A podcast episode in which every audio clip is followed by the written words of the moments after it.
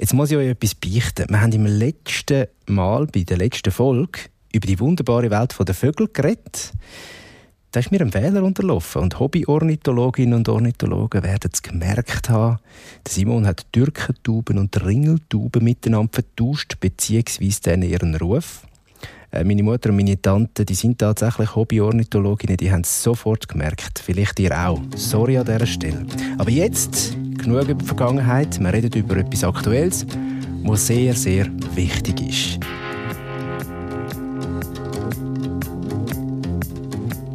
ein Baby stehen. Und das ist eine grosse Freude, das kann ich aus eigener Erfahrung erzählen. Oder größtenteils ist die grosse Freude ein grosses Glück, das sagen auch viele Eltern. Und glücklicherweise hat die Schweiz eines der besten Gesundheitssysteme der Welt.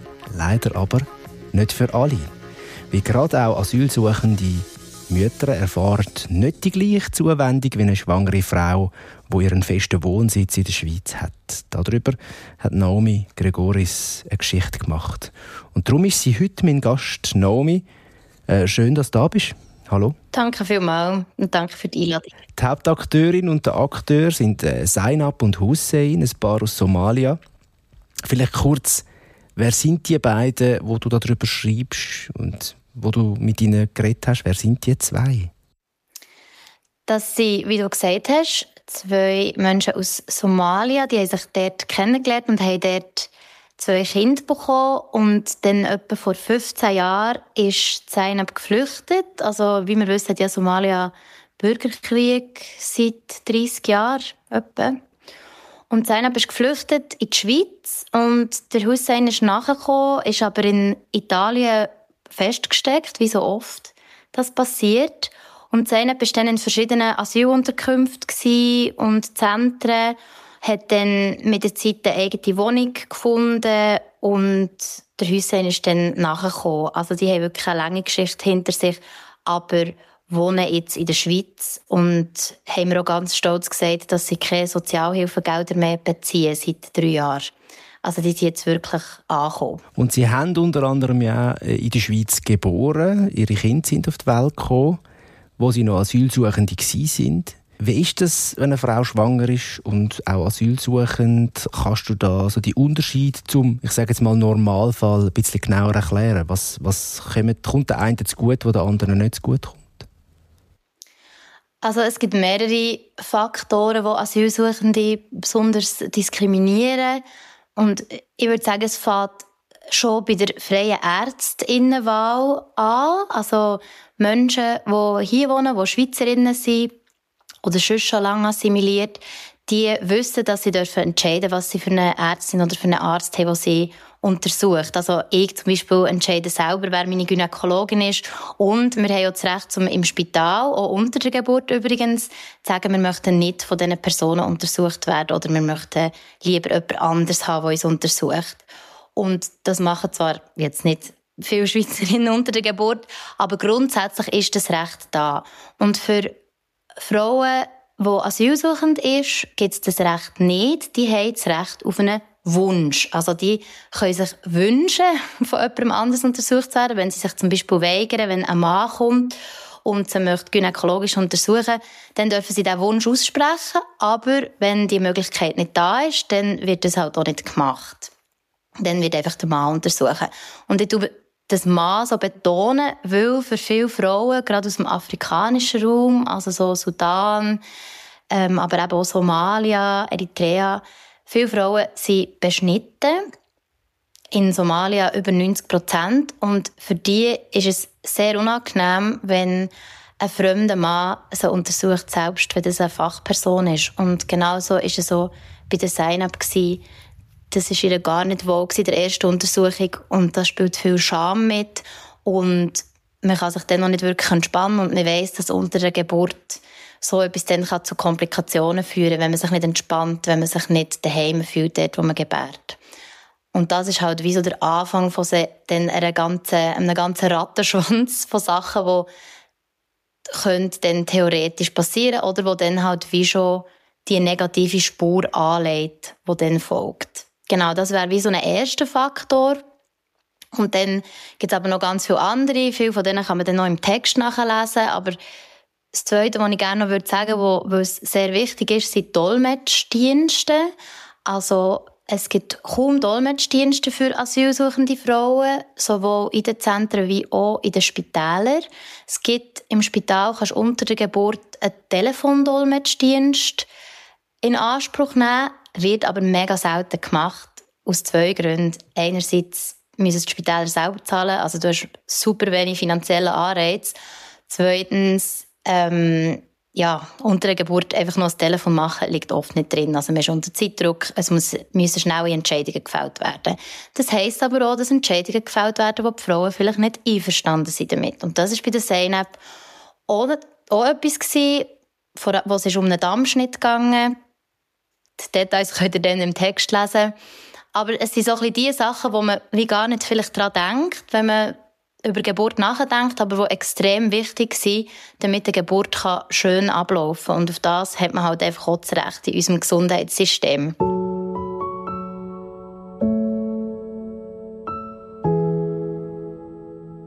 Das Schweizerische Kompetenzzentrum für Menschenrechte empfiehlt in seinem Bericht die Bereitstellung von finanziellen Ressourcen für von weiblichen Personen durchgeführte transkulturelle Dolmetschdienste. Ein Konzept für eine gendersensible Unterbringung, eine Gewährleistung weiblicher Ansprechpersonen, Schulung von Personal und Ausbau von Geburts- und Wochenbettspezifischen Angeboten.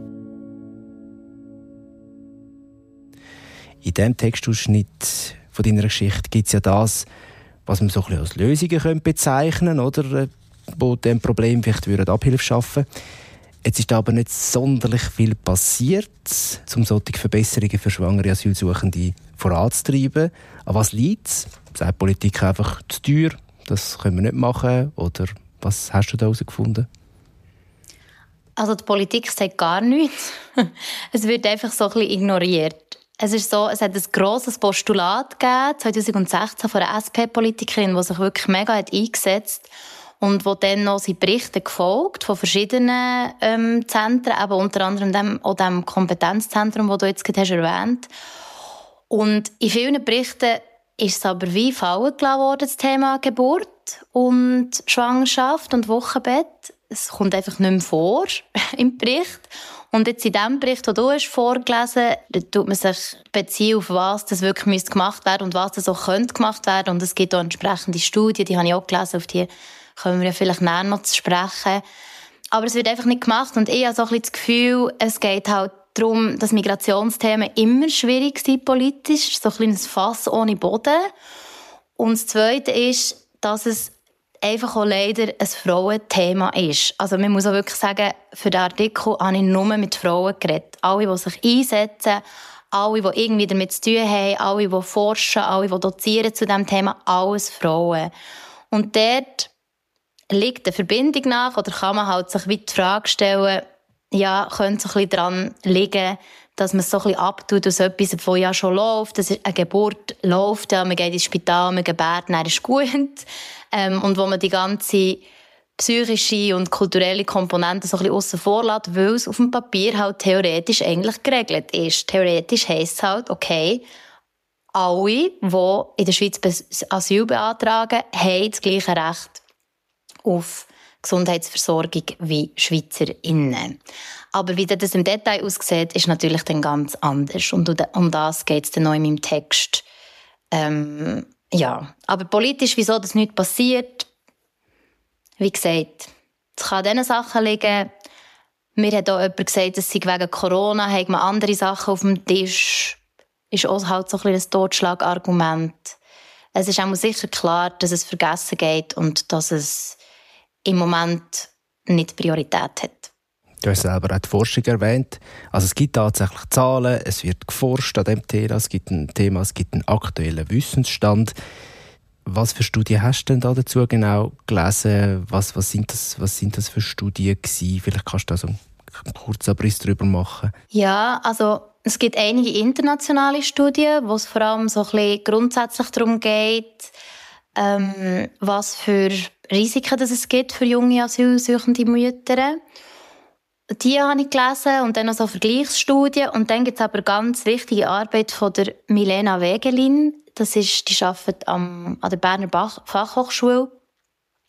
Und die hat mega gute Studie zum Thema gemacht. Mit ihr hatte ich auch Kontakt gehabt, mehrmals. Und bei ihr läuft auch jetzt gerade eine partizipative Studie, also wo man sich selber melden kann, wenn man in Anführungszeichen betroffen ist oder schwanger und asylsuchend. Und die sind auch noch angewiesen auf Leute, die mithelfen. Also falls du das noch im, in den Show Notes erwähnen und die macht wirklich mega viel Arbeit und setzt sich mega ein. Aber auch dort, also zum Beispiel zu Schweizer Zahlen, also wie viele asylsuchende Frauen jetzt haben einen Kaiserschnitt gehabt oder haben eine Totgeburt gehabt oder Wochenbettdepressionen haben, zu dem gibt es keine Zahlen. Das wird nicht separat erhoben. Vom Bundesamt für Statistik sowieso nicht. Und es gibt aber auch keine Gelder für die Wissenschaft. Das heisst, dort geht es auch wirklich so darum, ähm, für was bekommt man Geld und für was nicht. Und da ist schon etwas, was dann eher hinten ansteht. Es war eine ausführliche Recherche, die du da gemacht hast. Also es kommt mir einfach so, es gewinnt mir so ein bisschen als Eindruck, wenn man dann den, den Text liest, weil so viele Details und spannende Facts vorkommen. Das ist übrigens möglich gewesen, weil es unter anderem auch den Surprise Recherchefonds gibt. Der tut einmal äh, genau so Geschichten und Journalistinnen und Journalisten, die so Geschichten angehen, speziell unterstützen. Jetzt sagt die Wissenschaft ja eigentlich mal ein bisschen vereinfacht, wenn ihr diesen schwangeren Frauen nicht bessere Verhältnisse schafft, dann schafft ihr damit eigentlich ähm, noch viel mehr Leid. Da gibt es ein paar Statistiken, die sagen, es gibt erhöhte Risiken, dass junge asylsuchende Mütter, wo, wo junge äh, asylsuchende Mütter äh, dann denen auch ausgesetzt sind. Vielleicht kannst du mal sagen, was das sind, weil ich glaube, du hast es vorher mal kurz erwähnt, es geht zum Beispiel um postnatale Depressionen und so weiter. Was sind denn die Sachen, die erhöht vorkommen, wo man feststellt bei asylsuchenden, frischbachenen Müttern?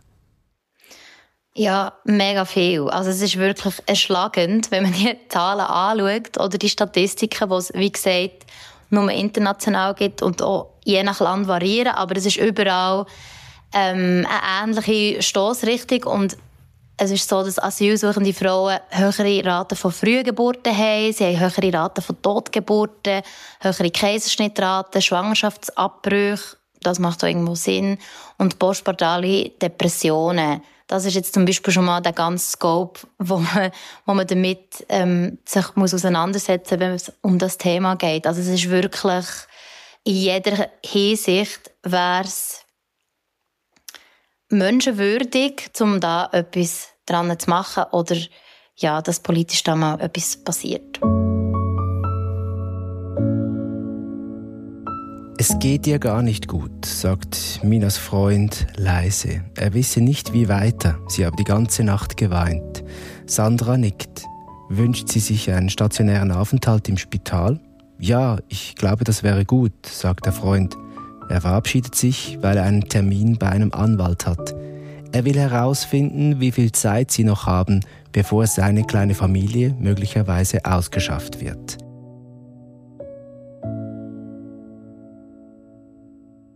Die erwähnte Sandra in dem Text, es geht da jetzt um ein anderes Bärli, nicht das, was wir am Anfang erwähnt haben. Die Sandra ist eine Hebamme, die wie andere Hebammen ehrenamtlich ähm, Asylsuchenden hilft wo älter geworden sind oder älter werden. Wie, wie hast du Sandra gefunden bei dieser Geschichte? Ja, vielleicht muss man noch sagen, Sandra gehört einer Organisation an, einer Ehrenamtlichen, die in Bundesasylzentren Schwangere und ähm, neue Mütter betreut. Und Hebammen sind sonst zahlt. Also es ist nicht so, dass irgendwie die alle Hebammen ehrenamtlich arbeiten, aber ähm, jetzt sie in diesem Verein äh, machen das alle ohne Entgelt. Und wie ich sie habe gefunden also die Szene ist mega klein, es gibt wenige, die sich da einsetzen, gerade Hebammen. Und mir kommt auf die, also ich hatte Kontakt mit der Brava NGO, ehemals Terre de Femme, die haben mir Kontakt weitergegeben und auch eben die eingangs erwähnte Milena Wegelin, von denen habe ich eigentlich direkt Kontakt bekommen zu diesen Hebammen. Und dann haben ich und Sandra, wo übrigens ein Pseudonym ist, weil es immer wieder schwierig ist oder sie immer wieder Auseinandersetzungen haben mit den Leitungen der Bundesasylzentren, ähm, hat sie lieber anonym bleiben. Und wir haben dann wie abgemacht, zusammen, dass ich mal mitgehe und so tun, als wäre ich äh, lernende Hebamme. Und so bin ich ins Bundesasylzentrum mit reingekommen und in einer größeren Schweizer Stadt. Und dann haben wir zusammen eben die Frau besucht, die es vorher ist umgegangen, die du hast vorgelesen Geht da der Puls ein bisschen höher, wenn man äh, quasi inkognito oder äh, undercover neu mitziehen geht? Ja, schon noch. Aber ich es immer ein bisschen relativieren, weil ich wie so merke, jeder, der hier in diesem Zentrum ist, hat sicher ähm, viel mehr Gründe, um Angst zu haben als ich. Und das Einzige, was bei mir auf dem Spiel steht, ist, dass ich einfach rausgeschmissen werde oder einen wütenden Anruf bekomme von der Pressestelle. Und das ist man sich ja eigentlich gewöhnt als Investigativjournalistin. Ähm, aber ja, klar, eh, es, ist, es tut doch ein bisschen weh, weil man die Leute dort muss wie anlügen Aber ich hoffe, es ist jetzt, dass es sich hat gelohnt. Auch für die, genau. Du hast ja gesagt, die Szene ist relativ klein von denen, die dann so zusätzlich sich noch um asylsuchende Frauen kümmern, im Wochenbett zum Beispiel. Von denen. Die Szene ist klein von diesen Hebammen.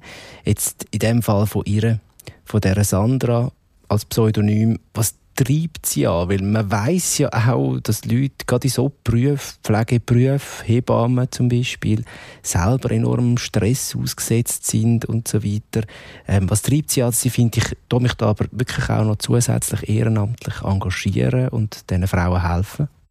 Ja, es ist krass, oder? Also ich frage mich das jedes Mal, wenn ich mit Menschen zu tun habe, die in diesem Bereich ehrenamtlich arbeiten, was die antreibt. Und ich habe selber keine abschließende Antwort. Also ich finde es unglaublich, das Engagement. Und auch mega berührend, weil das ist ja wirklich sehr, sehr intime Arbeit, die sie machen. Und sie nimmt auch viel mit heim von dem, was dort passiert. Und sie sieht schlimme Geschichten. Also auch die Geschichte, die du hast vorgelesen das kann man dann auch im Text sehen. Also das sind wirklich ganz furchtbare Schicksale, die man da einfach mit nimmt. Und die Stärke, um so etwas ja, auszuführen und eben nicht nur auszuführen, sondern wirklich für die Frauen da zu sein und für die kleinen Familien. Obwohl man weiss, rechtlich stehen sie gar nicht gut da und eben, es könnte jederzeit sein, dass wieder eine Ausschaffungsanordnung reinkommt. Das ist für mich, ja, ich habe keine Antwort darauf, ganz ehrlich. Ich glaube, es ist so ein bisschen das, was uns alle antreibt, die in diesem Bereich auf die eine oder andere Art arbeiten. Es ist einfach das eigene Wissen oder die eigenen Kompetenzen mit anderen Leuten zu teilen und sich für andere einzusetzen. Also es ist sicher noch ein höherer Grad an Zivilcourage. Es gibt auch andere Menschen und Organisationen, die versuchen, da zu helfen. Auch das gibt es im Text von dir. Vielleicht aber noch schnell, warum überhaupt das Thema jetzt im Surprise so ausführlich kommt, also deine Recherche und dein Text. Wie bist du auf das Thema gestoßen? Was ist so der erste Kontakt zum Thema? Also ich glaube, der ganz anfängliche Auslöser war, dass ich, als ich selber schwanger war, mit meinen Zwillingen, bin ich im Unispital gehockt und habe auf eine Untersuchung gewartet. Und dann habe ich ähm, an der Wand vor mir ein Poster gesehen von diesen Geburtsvorbereitungskursen für Migrantinnen, die es im Unispital Basel gibt. So ein Kurs kommt auch vor im Text. Und dann habe ich gedacht, ah, das ist noch spannend, weil so eine Geburt halt etwas so Extremes ist, selbst für Menschen, die in der Schweiz gebären und aus der Schweiz sind und selber die Kultur kennen und die Sprache kennen. Aber stell dir vor, du bist eine Frau, die teils mit noch traumatisierenden Erlebnissen in die Schweiz kommt und dann hier gebärt, die Sprache nicht versteht, die Kultur nicht versteht, Entscheidungen nicht versteht. Wie verrückt und einschneidend und ja, teils vielleicht sogar retraumatisierend kann so ein Erlebnis sein.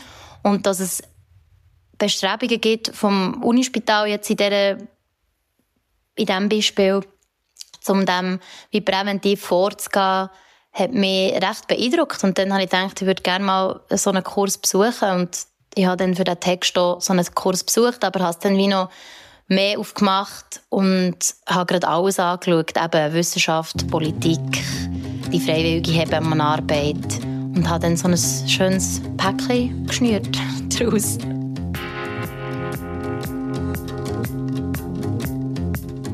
Und das Päckchen, das gibt es im neuen Surprise, der Naomi Gregoris, Journalistin und Autorin. Ihre Geschichte, die übrigens den Titel hat «Unguter Hoffnung», ermöglicht durch den Surprise Recherchefonds.